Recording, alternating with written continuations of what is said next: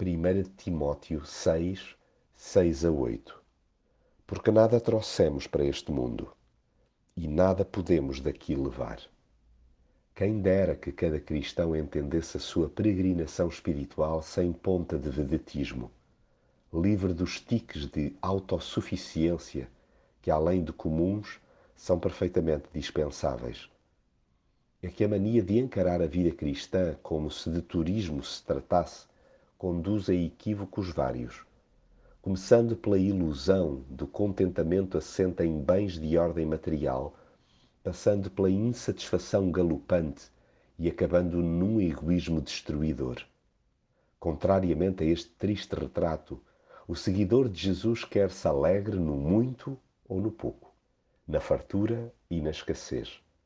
Seja qual for a situação, o seu alvo é aprender a satisfazer-se com o que tem, na certeza que quando veio ao mundo não trazia nada, e quando for embora também nada pode levar dá-se por feliz com os pequeninos mimos diários que do alto lhe caem no colo.